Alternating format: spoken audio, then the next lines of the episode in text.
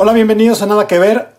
Hoy vamos a hablar de dos películas que abordan un mismo universo desde perspectivas muy diferentes. La primera es una película de ficción, se llama Descuida, yo te cuido, I care a lot, una comedia muy, muy, muy negra de Jay Blakeson con Rosamund Pike y Peter Dinklage.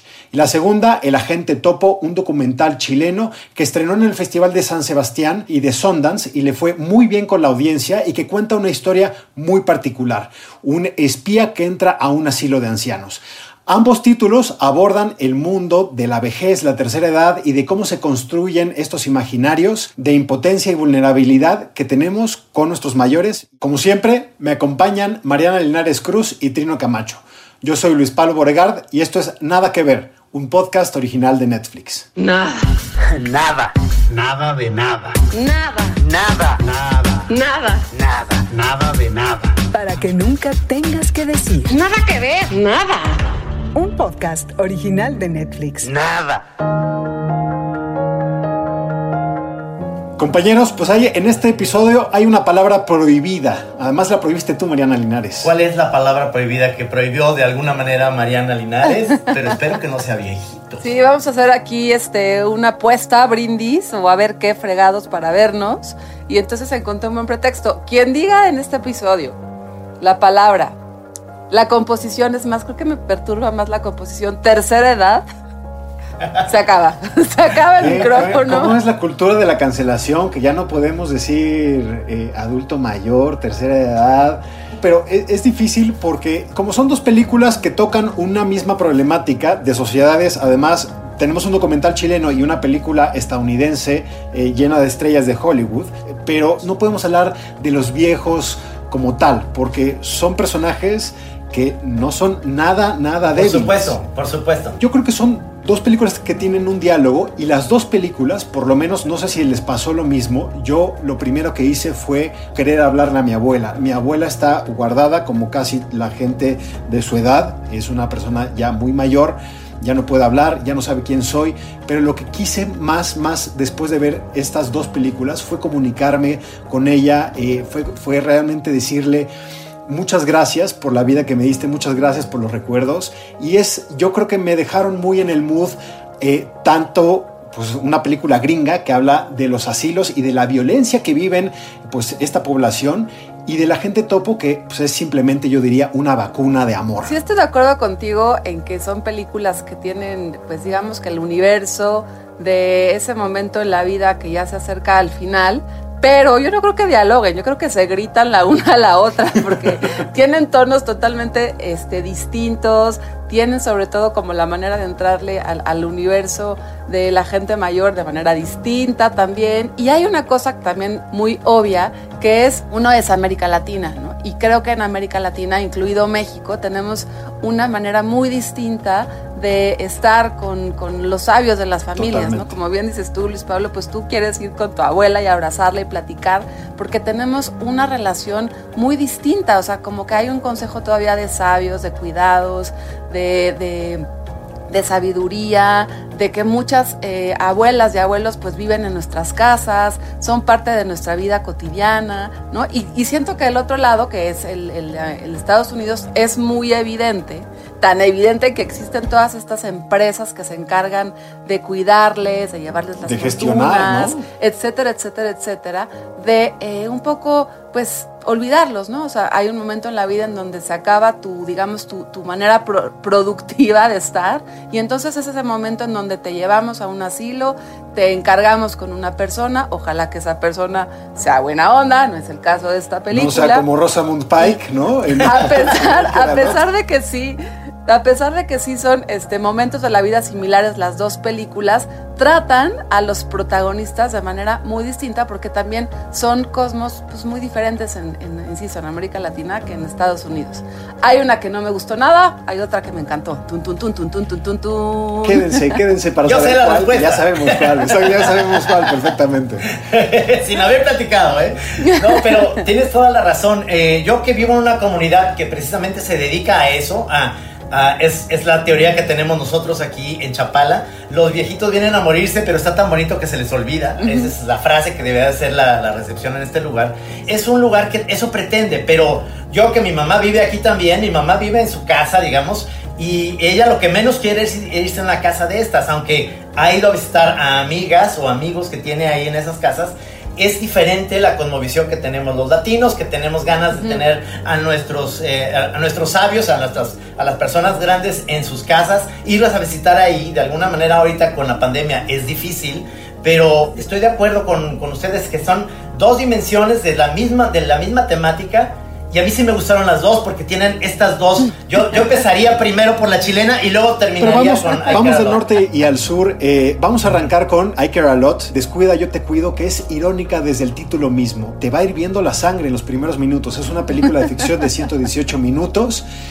Y, este personaje sí es un personaje para quedarse con él, que es Marla Grayson, así es el personaje de ficción que interpreta Rosamund Pike, y que yo creo que repite o que amplía ese universo que abordó en Perdida de David Fincher, esta película de 2014, Gone Girl, eh, muy, muy, muy aclamada, basada en un libro que le gusta mucho a nuestra productora Giselle Ibarra. Pero es increíble la presentación de esta tiburón, porque es una tiburona de la vida, muy, muy, de, muy, de la, muy producto de la sociedad en la que vivimos ahora, una sociedad hiper egoísta, muy activa, donde es eh, el éxito a cualquier precio, a costa de lo que sea. Me recordó muchísimo una de las primeras películas eh, que seguramente ustedes habrán visto, compañeros, que es eh, To Die For, de Nicole Kidman. ¿Se acuerdan que es una presentadora de televisión? Ajá. Ahora, y, y es, es curioso cómo la colocan ahora, que es una, ya lo decía Mariana, es una señora que lo que hace es, un poco se encarga del cuidado, de la manutención de la gente de la tercera edad, ¿eh? de los mayores, en Estados Unidos, ¿no? Gente que, pues por, problemas psicológicos, un doctor les dice que pues ya es un peligro, que no pueden valerse por sí solos y que pues necesitan un guardián legal. Pues Marla Grayson es este guardián legal y ¿quién quiere tener a un, a un guardián legal como esta mujer, ¿no, Mariana? O sea, sí me gusta cómo se viste, por ejemplo. Eso sí me encantó, ¿no? que tiene todo un look maravilloso. Este, y es, es una construcción de personaje muy, muy bien hecha. Creo que lo, lo logra tanto la actuación de ella, la interpretación, por supuesto, pero cómo va, cómo va siendo construido este personaje, un poquito previsible, como que tampoco tiene tantos tweets, twists a lo largo de la película, pero cómo, cómo se va empoderando ella a partir de chuparle la sangre a, a las personas eh, de edad mayor. Un poco me recordó a Better Call Saul, ¿se acuerdan? Que él, este, este abogado Sí. de Breaking Bad, que, que tenía esta manera, pero él era, él era buena onda, él era cálido, amoroso. Esta es una perra maldita que se aprovecha Del demonio. de- de la gente que que sobre todo está sola, o sea, como que ya hay una crítica también importante de eso, de la gente que está sola, ella se aprovecha de ellos, o la gente que está un poco abandonada, que tiene lana, ¿no? Muy importante, y ella, eso, va, se va construyendo a partir de chuparle la sangre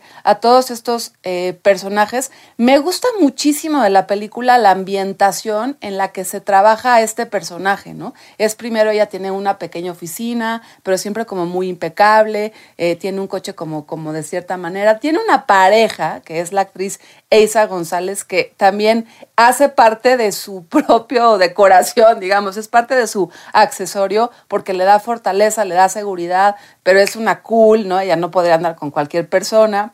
Y entonces, esta construcción de lo que es esta mujer, que también de pronto me recordó a la enfermera Ratchet, ¿se acuerdan? Es esta Sí. cosa como, como contenida, Total. ¿no? Este, Fría, con una cara sí. súper bonita y puff, de pronto te mete, te, te hinca el diente. es- es una psicópata funcional, sí, ¿no?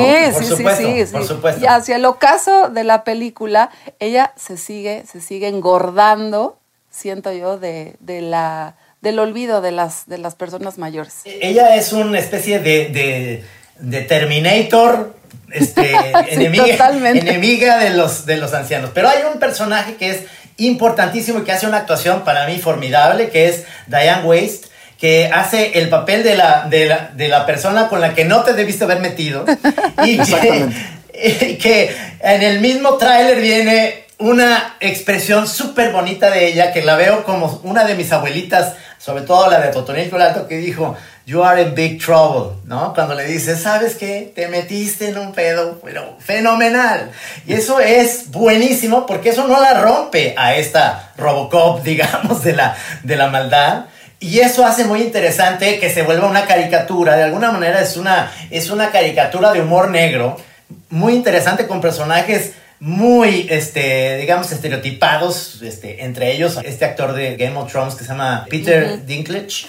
Él hace, hace un gran papel y, todo esto se va, se va aderezando. Yo, es una película que a mí de, de entrada me empezó a poner de muy malas porque lo hace también este Rosamund Pike, que, dices, pinche vieja, ¿qué le estás haciendo a mi abuelita? ¿Me entiendes? O sea, te empiezas a, pensar y, empecé a, también entender un poquito que aquí pasó en Chapala y hay un libro muy interesante de Diego Petersen acerca de la viuda negra. Hay personajes que en la vida real se dedican a hacer eso. Ya que lo mencionas, es una de las cosas interesantísimas, eh, porque tanto el director y, y guionista, que es Jay Blakeson, eh, él dice que realmente esta película se origina de un día que él estaba pues hojeando el periódico y se encontró con un caso, con un escándalo de abusos en asilos de ancianos que yo creo que ahí es un poco donde se toca con esta parte que ya vimos en, en, en Better Call Saul, de cómo él se convierte pues también en un poco explotando a la gente, a los viejitos, ¿no? Que necesitan trabajo legal y eso es lo que a mí me, puso como muy en guardia, sobre todo los primeros minutos donde, donde vimos a este personaje de Diane West que vive la vida que todo el mundo aspira, ¿no? Vives, e, e, estás perfecta, tienes dinero, no, no, no vives en aprietos. Eh, tienes buena salud, tienes buena memoria, tienes una vida muy tranquila después de, haberle, de haberte dedicado al trabajo durante pues, décadas. 40 años. Y de pronto, 40 años, de pronto tocan a tu puerta y te dicen, no, lo siento, tú ya no puedes valerte por ti misma, te vas a un asilo de ancianos y todo esto que es tuyo es mío. Puta, o sea, yo estuve, o sea, me estuve realmente, genuinamente ofendido los primeros, los primeros 40 minutos y es, es, increíble y a mí, me, a mí sí me gustó la manipulación del, guionista y director de Jay Blakeson, porque es también una película moralmente eh, sin compromiso, ¿no? Y, Peter Dinklage, que trabajó en una de las series que moralmente no, no, tienen compromiso, como es eh, Game of Thrones, lo habla y dice, esta, esta película se parece mucho a esa serie porque aquí no tenemos ningún problema con matar al héroe que ya sabemos todos, no es ningún spoiler, es de la primera temporada de, Game of Thrones. Si no lo han visto, maestro, pues nada, no sé qué decirles, pero aquí, aquí pasa lo mismo. Es primero apoyas a la viejita y dices, ojalá le pase a esta rubia, a Marla Grayson, lo peor, pero después te presentan a un ingrediente, a un revulsivo que dices, bueno, pues, no tanto porque ya se encontró, como dice Trino, a alguien que no debía de ser eso. Entonces, me gusta mucho este, este jugar con todo lo que ofende o todo lo que nos debería de ofender, aunque hay un piso parejo y ese piso es, con la tercera edad no se juega porque son víctimas de engaños y eso fue lo que llevó al director a hacer esta película. Aunque ojo, este, cuando, cuando Diane Weiss sale por primera vez y tiene justo esta casa hermosa y ella escucha música, ¿no? Como que tiene sus horarios muy bien planeados, nada, borda, toda esta, toda esta cosa que, que, qué buen anhelo, o sea, sí se me antojó esa vejez. claro. Y se va, y se va transformando eh, también a mí me gusta eso porque es sacar del estereotipo a que los, las personas mayores no necesariamente están llenas de bondad y virtud, ¿no? O sea, hay una frase que, dice la personaje Mala Grayson, Rosamund Pike, que dice, no te olvides que todos estos viejos también fueron algunos hijos de su fregada madre de jóvenes, ¿no? Y yo creo que es una frase como que resume también de que esa, esa vejez es parte de una trayectoria y no necesariamente esa trayectoria es impecable y es serena y está llena de sabiduría, como pasa, como pasa eh, en, en el transcurrir de esta película. Y esa parte sí me gustó, es sacar del imaginario esta situación de que las personas mayores son necesariamente vulnerables, ¿no? Necesariamente débiles, necesariamente llegaron a ese momento en la vida pues ya como que muy cautos, pues no, ¿no? algunos, algunos tienen planes maquiavélicos para el tercer momento de su vida, que está bueno, está bueno también esa parte de la película, que lo cuenta un poquito lo que a mí me molesta de esta película, es que todo el tiempo siento que me está tratando de echar la moraleja, la moraleja, la moraleja. y termina siendo un O sea, tú sí lo viste, sí lo viste bastante moral, moralino. Eh, no, no, no todo el tiempo, pero hacia el final, que estaba yo esperando que no pasara lo que pasó, dije, Ajá. chihuahua, ¿por qué Bueno, me están moralejeando aquí? Hay, hay- digo, pero hay una comedia negra en la cual a lo mejor sí esperas eso, pero no de esta manera, ¿me entiendes? Creo que Sí, a mí verdad. sí me sorprende. Me sorprende también el contubernio que hay, ¿no? Con eh, instancias como doctores, este, jueces, policías, Jueces, etcétera. sí. Este. Eh, me parece muy latinoamericano, digamos, muy en esta, pues esta ya es una nueva novedad, la corrupción no es específicamente de nosotros que creíamos que el tercer mundo, se le da en todos lados y lo sabemos muy bien. Entonces, eh, eh, sí tienes razón en que hay algo en el final en el cual te quedas como con un sabor de boca así, pero, pero yo me quedo con esta especie de caricatura en la cual te entretienes y te tiene ahí. La película tiene esta, esta capacidad de, de ir viendo cómo sale avante este, ante ciertas, ciertas situaciones que son casi, casi increíbles. De que No pueda, olvidemos, eh, Trino Luis Pablo, que también la audiencia mayor de 65 años ha crecido muchísimo en, los últimos, eh, en los últimos años y que en este último año también, en donde hemos estado más en casa, pues es una audiencia que está todo el tiempo renovando los contenidos. Así que yo lancé un poco una pregunta a amigos y amigos que tienen más de 65 años, les conté un poquito sobre el argumento de esta película y en un 90% se les antojaba. Se les antojaba porque no era la clásica historia de una persona del 65 años. que No, se les antojaba que, que pudiera haber eh, una, una persona mayor con colmillo más largo que, que los jóvenes, ¿no? Entonces, yo creo que puede funcionar por eso también. Claro, y compañeros, quiero decirles que una de las cosas que también se me hacen importantes es que ya sufrí yo, ahora sí, lo que se siente llegar a un supermercado de estos lujosos que hay en Guadalajara, que también hay en Ciudad de México y en todos lados, y me pidieron mi IFE porque decía, usted señor, que ya tiene más de 60, me tiene que demostrar porque no puede pasar. Así está, pasando, así está pasando, lo cual me hizo enojar mucho, saqué mi IFE, pero ya estoy en ese, en ese punto, Mariana, voy a llegar más pronto que ustedes, pero no pasa Pero nada. está bien, Trino, porque fíjate, o eres niño o eres adulto mayor. O sea, los del medio no somos absolutamente No, nada. Entonces, muy razón. bien, está mejor llegar ahí. Está bien que siempre te traten con respeto, Trino. O sea, así tiene que ser, Sí, aunque sea. pero, pero ahí les va mi frase que no debería decirla, pero sí me enojó que dije, pero el que tiene el poder adquisitivo somos los viejos, o sea, estos chavos me pasaron lo que andaron una de esos chavitos, es que les va a comprar un bote de leche y un yogur, yo vengo a comprarles vino, señor, para olvidar. A mí me encantaría ver un programa de Trino con Farhan Lebowitz. ¿A no sería la chora ya, la chora eh, máxima, ¿no? El, el encuentro de dos mundos, porque ya vimos que supongamos que Nueva York es una ciudad, ya eh, eh, es eh, un tema, una serie muy vista, ¿no? Esta conversación que tiene Martin Scorsese con la escritora Fran Lebowitz, que es una escritora, es una delicia ver este humor negro. Nada que ver. Supongamos que Nueva York es una ciudad. Yes, in the back. Hey, Fran. Uh, I actually never heard of you before. That's really a good way to break the ice. Ladies and gentlemen, the one and only Fran Lebowitz. People frequently are infuriated by me because I'm filled with opinions. In New York, there are millions of people, and the only person looking where she's going is me. I should write a manifesto, the title of which would be Pretend It's a City. It would take one subway ride for the Dalai Lama to turn into a lunatic, raging person. A mí me hizo un poco pensar eh, el humor negro de Jay Blakeson, de eh, cómo nos exhibe con nuestras también paradojas del mundo moderno, donde terminamos en la película apoyando a una psicópata, ¿no? Es decir, ojalá a la psicópata le vaya bien. Es lo peor de la, o sea, es lo peor de la sociedad en una sola persona. Es ambiciosa, egoísta, eh, está dispuesta siempre a huir hacia adelante, ¿no? Siempre estar a huir hacia adelante. Me encantaría que Fran Lebowitz hiciera, eh, hiciera un poco un, un comentario de esta, Sí. de esta, de esta película. Y que también sitúa a una persona que tiene ya pues 70 años, súper protagónica, súper pilas, va, viene, tiene nuevas ideas.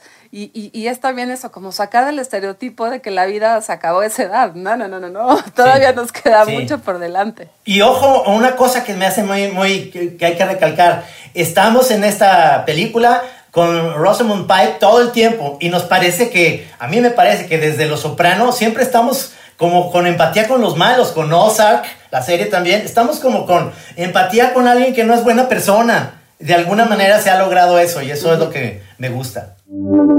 Descuida, yo te cuido.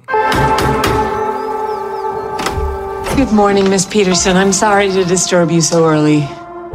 The court has ruled that you require assistance in taking care of yourself. I'm fine. I'm afraid it's not up to you to decide. The court has appointed me to be your legal guardian. What? You have to come with me. And remember, I'm here to help.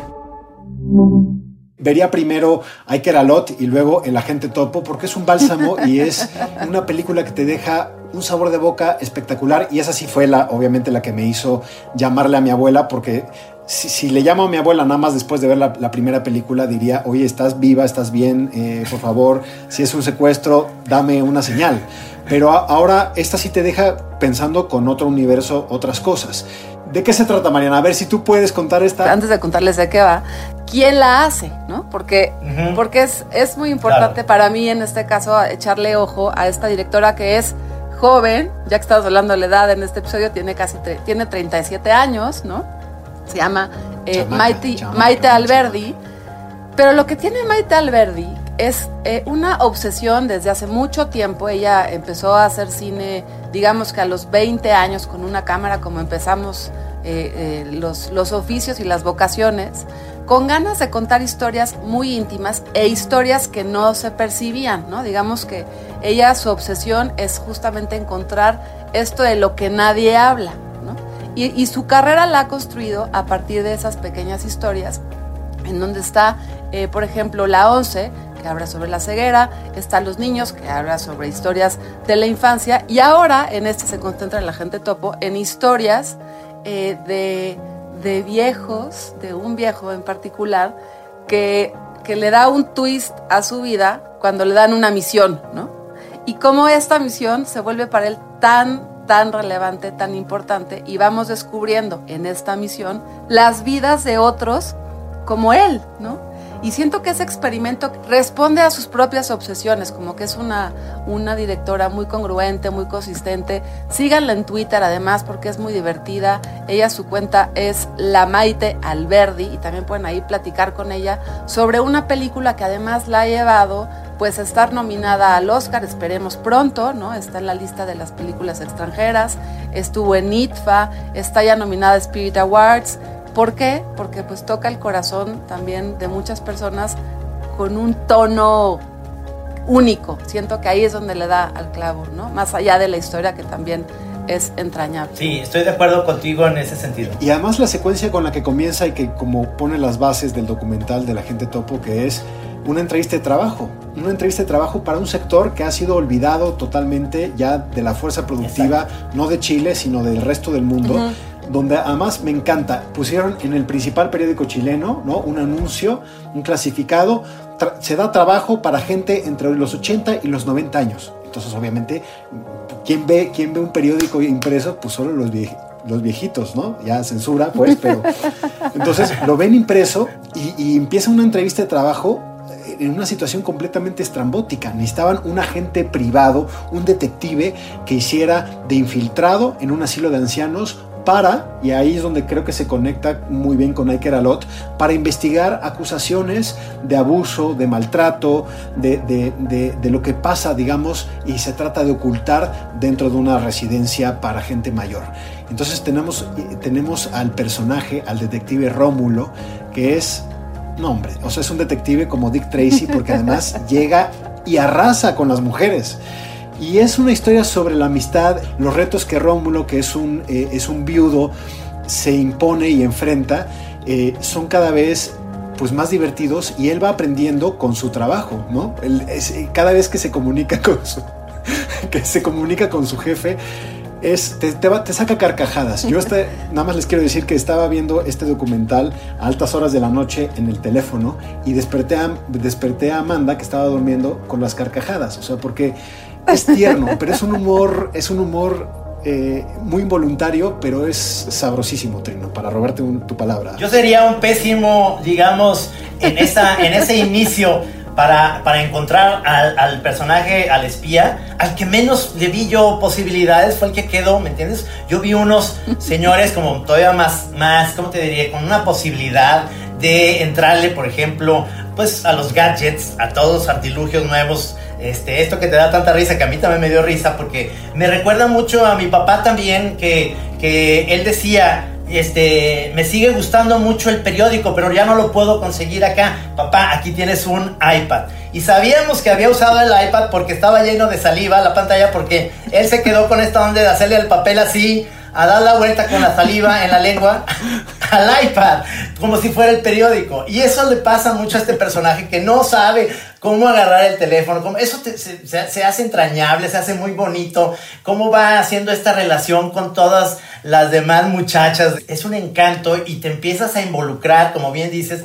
Yo, yo sería al revés que, ti, que tú, Luis Pablo. Yo primero vería esta, porque acabas así como acongojado, pero bonito, digamos y luego me pongo a ver la otra para, más o menos. Para regresar a la realidad, ¿no? Regresar a la realidad. Pero, pero es muy, muy, muy interesante esto que dicen en, el sentido de que eh, está, está filmada como un documental, tiene todo esto, pero, pero hay algo, es, ese, ese algo que sí tiene la directora, que, que tiene esa sabrosura, que te hace estar todo el tiempo eh, interesado en lo que le va a pasar a este personaje, a este agente secreto que además este, me parece fantástico. Si fuera Sean Connery, pues Sean Connery sería hasta más grande que él. Es decir, él, él creció de 83 años el detective Rómulo. El agente topo. Contra Mercurio y veo un aviso que decía, se necesitan personas de 80, 90 años. Estoy loco, ¿qué diablo? Que no me convencía de 80, 90 años tú a contar de hoy día vas a ser un agente topo, un espía. A mí me está contratando una hija. Cree que a su madre adentro la están maltratando, que le están robando. Entonces tú vas a ser mis ojos. Todo me sirve. Los baños están asquerosos, que la enfermera, pa, cachuchazo, pa, y escobazo, todo me lo informa. Mándame un mensaje de voz por WhatsApp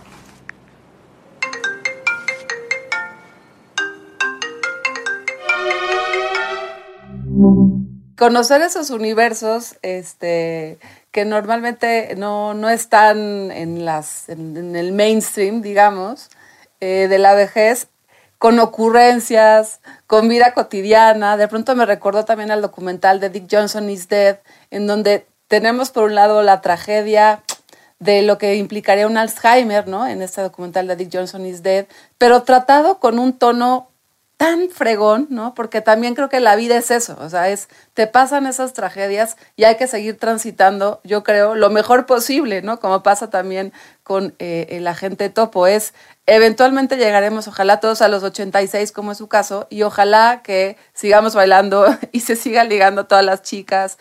Eh, y es llegar a ese momento desde otra perspectiva, ¿no? No desde, ay, pobrecitos. Y eso también me gusta de este documental. Ahora lo que hablas, Mariana, qué bueno que mencionas Dick Johnson is Dead, que es un documental que si ustedes no han visto, de verdad se lo recomendamos mucho. Se llama Descansa en paz, Dick Johnson. La van a ver mencionado muchísimo en esta temporada de, de, premios en la que ya estamos, porque tendrá muchísimas... Eh, nominaciones al premio documental. Eh, sabremos dentro de poco si llegará a, se, se la va a jugar al Oscar. Pero es esa, esa, mirada, un poco de la mirada de dónde se coloca la cámara y cómo se coloca la cámara para despedir a los mayores, ¿no? O sea, como para darles un poco lo que decía al arranque de hacer este adiós un poco, no un proceso de shock, sino un proceso más humano, más normal, más de diálogo entre generaciones. Y yo creo que aquí lo logra porque en el caso de Dick Johnson is Dead es, es, eh, es la, la, cineasta Kirsten Johnson que dedica y que pone a su padre un poco, que es casi casi como de terapia, ¿no? A, a recrear su muerte, un poco para que ella misma se pueda preparar para lo que es un antes y un después en la vida de todo hijo. Y yo creo que un poco Maite Alberdi, aunque lo hace a la distancia con personajes que no son su familia, pero eh, se tocan en estos dos, porque uno se coloca atrás de una cámara y esta cámara es como pues una una herramienta para ayudarnos a dar esta despedida. En el caso de Dick Johnson is Dead, a mí yo lo pensaba todo el tiempo, o sea, cómo es un adiós y lo único que, que la protege de este pues, momento tan, tan, tan cabrón y tan intenso es esta cámara. O sea, ella se está ocultando atrás de eso y está contando una historia que le ayuda a eh, pues, hacer esta transición. Nada que ver. Descansa en paz, Dick Johnson. Just the idea that I might ever lose this man is too much to bear. He's my dad. Let's start walking. Just start walking to me. That's fantastic. I suggested we make a movie about him dying. he said yes. She kills me multiple times. Action! The resurrected dad. Yeah, resurrected dad. But now it's upon us the beginning of his disappearance. the thing I hate most about my memory loss is that it hurts people's feelings. Can you just like put one arm up against the wall? Like, yeah, that's nice. that is brutal. Para terminar esta conversación, eh, ¿quedaron satisfechos con el final de la gente topo? Tus preguntas cada vez son más complicadas. No, pues sí, yo creo, yo creo que sí, ¿no? O sea, porque sales como contento de una situación en la cual eh, yo soy muy cursi, yo, yo me acuerdo de la película de Twilight Zone, el peor de los segmentos es el que a mí más me gusta, que es el de Spielberg, que habla sobre un, un asilo de ancianos y un señor que llega a jugar bote pateado con ellos, como para hacer los niños, y tienen una noche de ensoñación donde se vuelven niños por esa noche. Bueno, así, así me quedo con estas, esta, esta idea de que es una película que si nos damos cuenta en realidad también tiene un enganche muy sabroso con esta de Custurica que habla de, de Pepe Mujica, que es otra, otra de los grandes documentales, porque si vemos todos nuestros líderes, para no decirles viejitos, les voy a decir que son, están ya entrando a la tercera edad, ya sea aquí en México, Pepe Mujica, etcétera. Este, eh, eh, tiene mucho este, en ese sentido, esa búsqueda de la sabiduría y del, y del el, el compromiso que tenemos todos nosotros con todas estas gentes que ya llegaron a, a su etapa, digamos, en la cual tienen que estar más tranquilos y darles toda esa seguridad que, que alguna vez, este, por no planear o por no hacer las cosas bien, no tuvieron. Entonces, por eso se me hace entrañable ese, ese twist que tiene. Rápido, rápido, ¿con qué personaje de El Agente Topo se quedan? Yo creo que, yo creo que es el, el, el protagonista, ¿no? Rómulo. Rómulo me parece encantador. Híjole, a Me mí parece muy natural. Me encantaría que mi abuelita sea la que está es- tratando de escaparse todo el tiempo de la sí, la, que, claro. la que está en la puerta de la calle tratando de que alguien venga a abrirle. Dios, qué cosa. Es que eso, la realidad, la realidad latinoamericana siempre va a, a- a superar a la, a- a la ficción. Entre ella y Bertita, que es la que se, la, la que se enamora y está dispuesta a, a darle eh, su virginidad. Eh, son, son, son personajes que, o sea, me quito el sombrero con Maite Alberdi de, de cómo, cómo las encontró. ¿Tú, Sí, Mariana, nunca, he tenido una, no- nunca he tenido un amigo hombre, dicen, ¿no? Eso es increíble. Mm. Yo quisiera ser Maite Alberdi, la verdad. ¿Se puede? Porque Sí, me, me claro, encantó, entra, me encantó, entra en me el encantó. paquete. Porque tienen 37 años. Exactamente, exactamente. Yo sería ella, en realidad. Sí, no, sí, de verdad tiene sí, sí, sí me gustaría estar junto a ella, como ver cómo, cómo hizo este acercamiento, porque se ve muy natural todas las historias. Se ve que se la pasó bomba y todos, ¿no? Como que hay una cosa ahí muy, eh, pues sí, de, mu- de mucho tiempo de convivencia, ¿no? Que, que, que se me antojó, se me antojó ser ella. Yo soy, yo soy la Diane West de la, de la primera. Pido esa vida, esa vida que tiene antes de que apareciera esta mala Robocop, yo la quiero. ¿Cambió algo su perspectiva sobre, sobre la vejez, sobre la tercera edad, sobre ahí el camino donde vamos? Sí cambió, sí cambió mucho porque obviamente este, son temas y temáticas que, que, que me llaman mucho la atención a mí. No, yo te diría que sí, que sí cambió, porque sí hay que seguir echando ojo a, a esas personas. A mí me encantó, insisto, esta frase de, de la protagonista de la película, de cómo fueron de jóvenes, ¿no? No necesariamente cuando eres viejo te vuelves bueno o te vuelves malo. Entonces hay que echar la mirada hacia atrás de cómo fueron estas personas. Entonces sí, como que ahí recordar las trayectorias antes de echar juicios de valor gratuito. Solamente es un dato que a mí eh, es, es reciente y que me impactó muchísimo. Tan solo en España, por el coronavirus, murieron 30 mil personas en asilos de ancianos. 30 mil, 30 mil.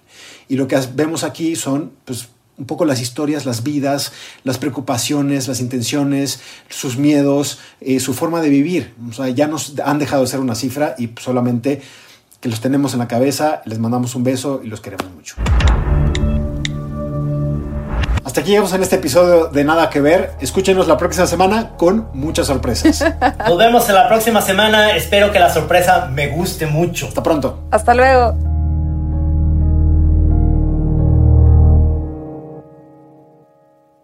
Para que nunca tengas que decir. Nada que ver. Nada. Un podcast original de Netflix.